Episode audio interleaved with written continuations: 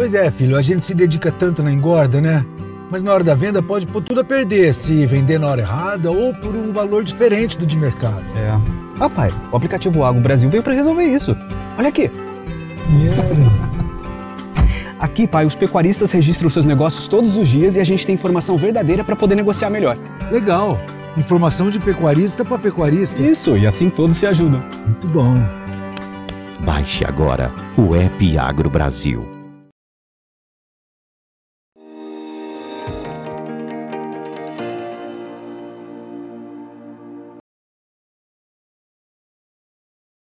Olá, muito bom dia a você que está conectado aqui no Notícias Agrícolas, esperando pelas informações do mercado do boi.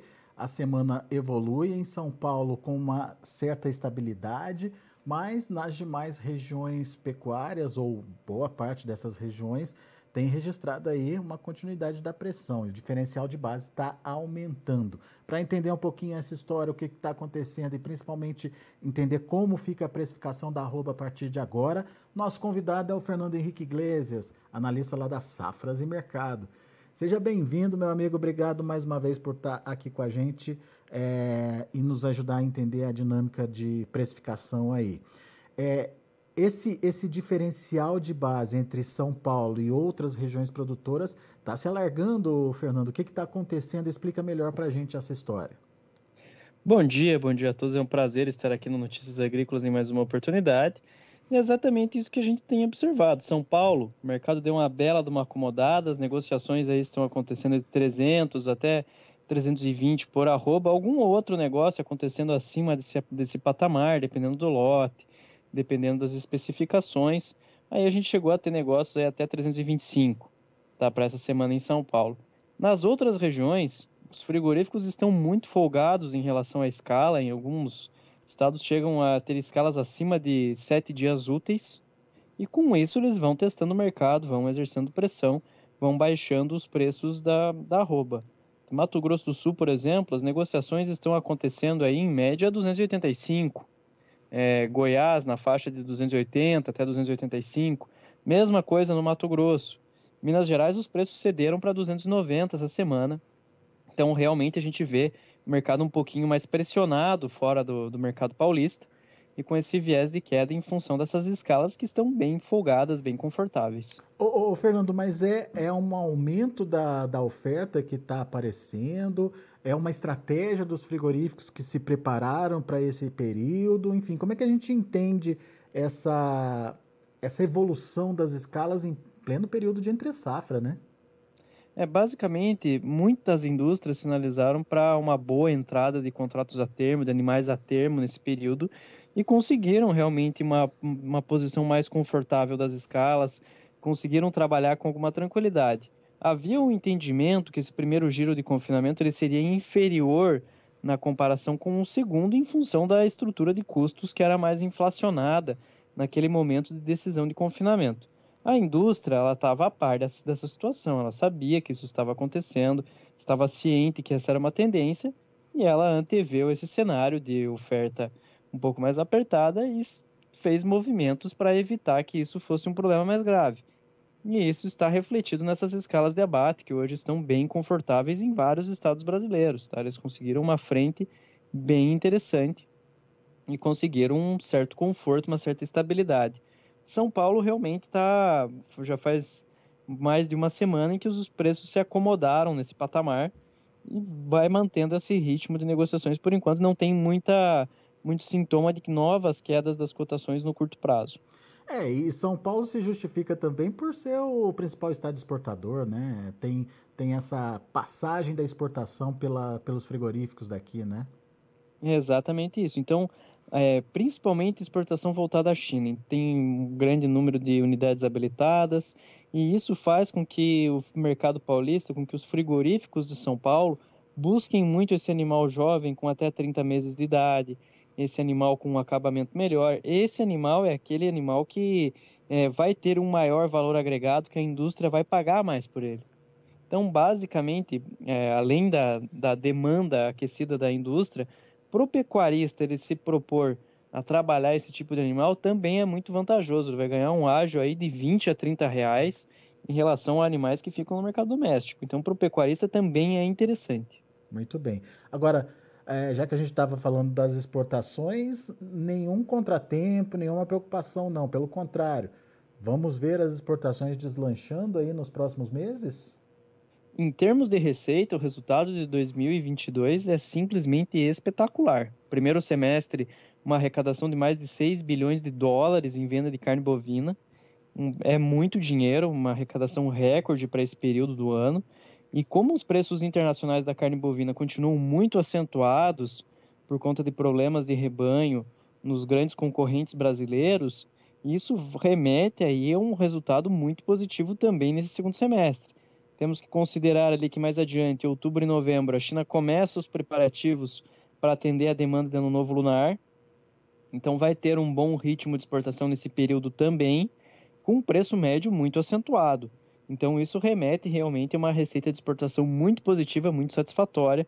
Além disso, a gente tem que colocar, além de tudo isso, né, tem que colocar que conforme vamos nos aproximando das eleições, o câmbio tende a operar um pouquinho mais desvalorizado por conta da volatilidade, uhum. por conta da até mesmo da política monetária que vai, vem sendo adotada no hemisfério norte. Ontem o Fed subiu a taxa básica de juros em 0,75%, tem perspectiva de novas altas, Banco Central Europeu também subiu os juros. Isso remete a um real mais desvalorizado.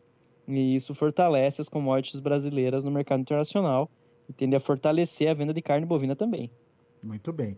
Aliás, demanda, né, Fernando, vai ser um diferencial daqui para frente e por isso a gente precisa prestar atenção no que está acontecendo, tanto na demanda de exportação quanto na demanda interna. A gente já tem essa tendência de é, virada de ciclo, essa tendência de melhora da oferta de animais, que parece que está se confirmando aí também, é, mas a demanda vai ser um diferencial, dá para dizer isso, Fernando? Nesse segundo semestre, a demanda doméstica também vai ser um ator muito importante na formação de preços. É, nós convivemos com o mercado nos últimos um ano e meio, dois anos, em que a exportação era um dos grandes pilares de sustentação desses preços do boi gordo, dos preços da arroba. Mercado doméstico com desaquecido, com problemas macroeconômicos bastante visíveis, é, tudo isso deu um papel muito grande para as exportações nessa formação de preço não é que, a, que as exportações vão deixar de ser relevantes, elas vão continuar extremamente importantes para o mercado, até pela receita que os frigoríficos conseguem com vendas de carne bovina no mercado internacional. Mas é que a demanda doméstica também tem fatores que levam a crer num cenário mais otimista para esse segundo semestre. Temos que pensar que tem o Auxílio Brasil, que está tendo valores, vai, a partir de agosto já vai contar com valores mais altos, tem essa bolsa de auxílio aos motoristas de caminhão, é, temos aí a eleição, Copa do Mundo no último bimestre. Tudo isso acaba reforçando é, a demanda, o consumo interno, fomentando a demanda por produtos básicos, incluindo carne bovina, incluindo a carne do boi. Então, isso vai fazer com que haja espaço aí para preços mais altos da carne ao longo desse nesse restante de ano. Ah, mas, mas daí algumas pessoas podem estar se perguntando, mas será que vai ser uma transferência direta de, de recursos? Será que é, com, com esses 200 reais a mais do auxílio emergencial, por exemplo, uma pessoa que recebe auxílio emergencial vai passar a comer carne bovina? Qual é a análise que a gente tem que fazer diante dessa, dessa é, pergunta, Fernando?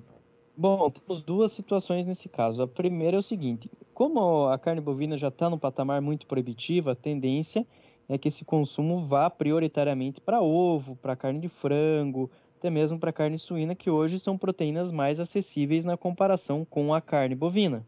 Uhum. Isso, mas com essas proteínas se valorizando, a carne bovina acaba ganhando competitividade. Perfeito. E o segundo aspecto é que, em menor proporção, essa demanda também vai procurar os cortes menos nobres, os cortes do dianteiro bovino, por exemplo, o A100, é, como uma alternativa de consumo para diversificar as proteínas que vão à mesa das famílias. Então, é, existe uma perspectiva, mesmo que em menor proporção, que o consumo de carne bovina também seja beneficiado por essa ampliação dos valores envolvidos no Auxílio Brasil, por essa bolsa de auxílios motoristas de caminhão, Então, tudo isso vai fomentar o consumo de produtos básicos. É.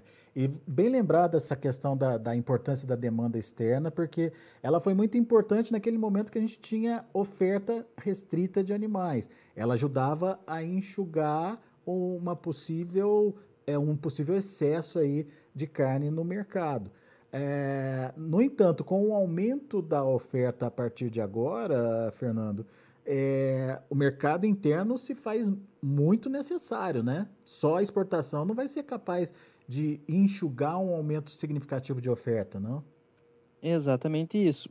Para 2022, nós estamos ainda em um ano em que os abates ainda estão relativamente baixos. A estimativa que a gente fez aqui no Safras e Mercado é que esse ano sejam abatidos aí pouco mais de 32 milhões de cabeças. Já é bem acima dos 29 que foram abatidos no ano passado, mas esses números são bem desgastados em função daquele embargo né, no último uhum. quadrimestre. E é acima do, dos números de 2020, que foram em torno de 31,4 milhões de cabeças de animais abatidos. Para o próximo ano, sim, a gente vai ver um crescimento mais consistente do volume de animais indo para o abate, com uma participação maior de fêmeas indo sendo abatidas. A tendência para o ano que vem, tá, os números que nós projetamos aqui na, na consultoria, é que sejam abatidos em torno de 33,6 milhões de cabeças no próximo ano, um número mais próximo de 2019, é, quando foram abatidas 34,5, e um número que vai permitir um aumento da oferta de carne bovina no mercado brasileiro, um aumento da disponibilidade de outros derivados do abate, exemplo do couro, do sebo bovino, que vai, pode ajudar aí a aliviar a estrutura de custos de diversas cadeias produtivas. E a demanda firme é, é fundamental, né, para manter preços elevados. Mas dá para considerar preços é, elevados ou nas mesmas proporções, nos mesmos patamares do que a gente está vendo agora para o ano que vem, Fernando, diante dessa pra constatação? Do... Para 2023 é muito possível que a curva de preços da pecuária de corte de uma maneira mais ampla, ela seja um pouquinho menos agressiva do que foi em 2021 e 2022. Isso não é necessariamente, é, não representa queda de margem para o pecuarista, hum. pensando que no próximo ano a reposição também tende a ficar mais barata. Tá. Tende a ter uma maior disponibilidade de bezerro, de boi magro no mercado. Isso vai influenciando na formação dos preços ao longo de toda a cadeia. Não quer dizer nominal... que vai ficar com uma margem menor do que ela está hoje.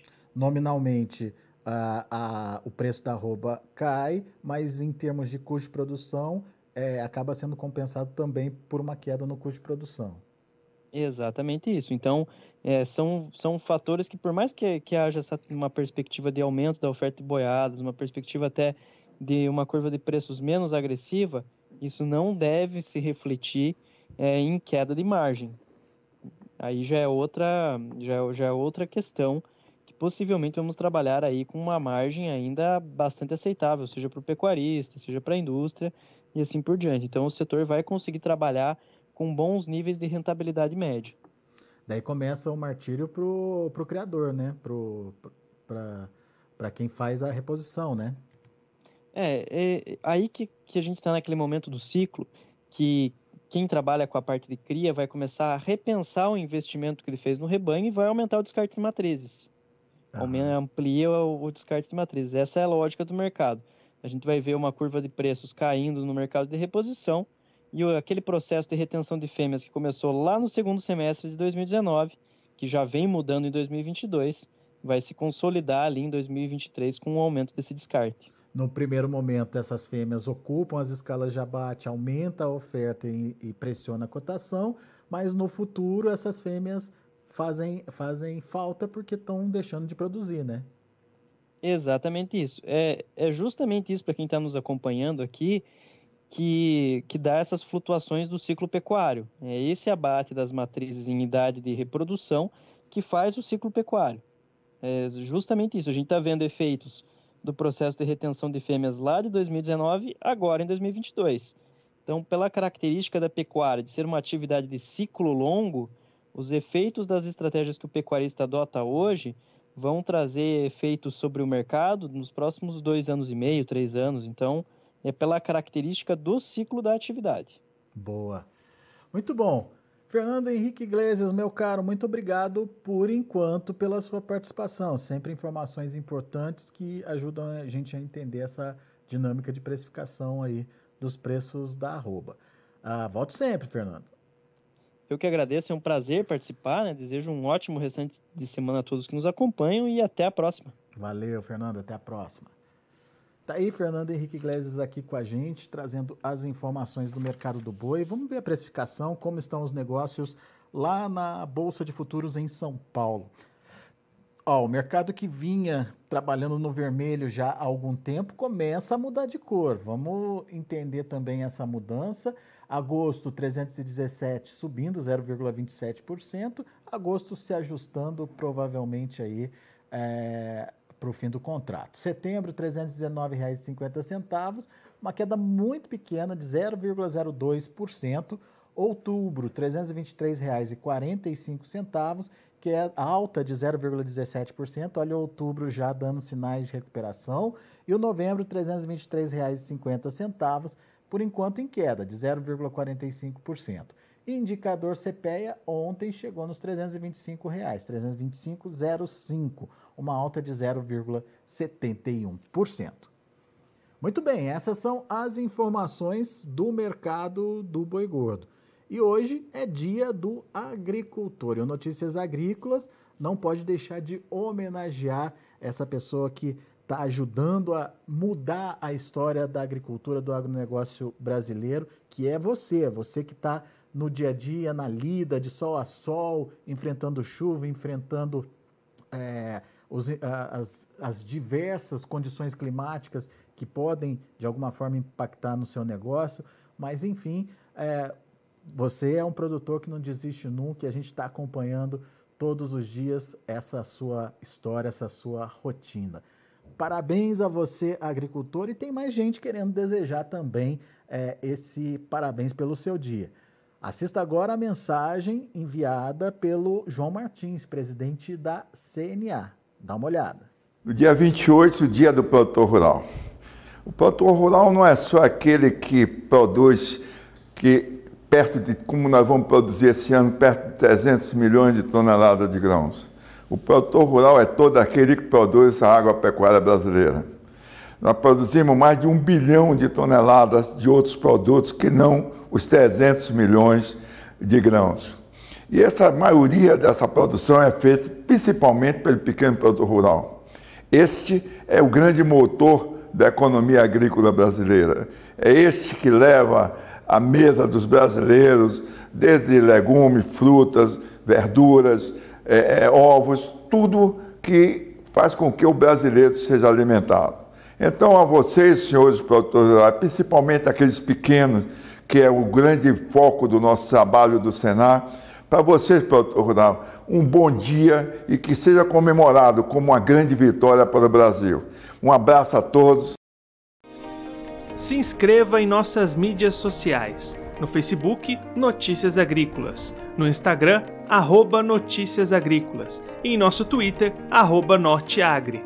E para não perder nenhum vídeo, não se esqueça de nos acompanhar no YouTube e na Twitch Notícias Agrícolas Oficial.